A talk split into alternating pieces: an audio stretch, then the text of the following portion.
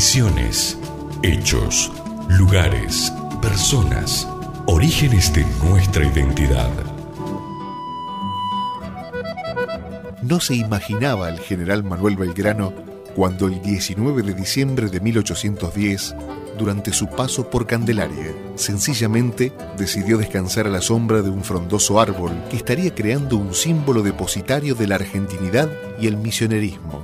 Este árbol un sarandí blanco de nombre científico Philanthus celioianus fue declarado Monumento Histórico Nacional el 30 de noviembre del 2000, siendo trasladado desde su emplazamiento natural en el puerto y reimplantado sobre la avenida principal para evitar que fuera cubierto por las aguas de la represa de Yacyretá, facilitándose así su exposición e incorporándolo al corredor de las misiones jesuíticas.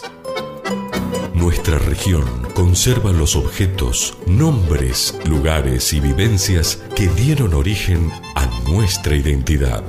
Desde Candelaria, antigua capital de las misiones jesuíticas, para toda la región.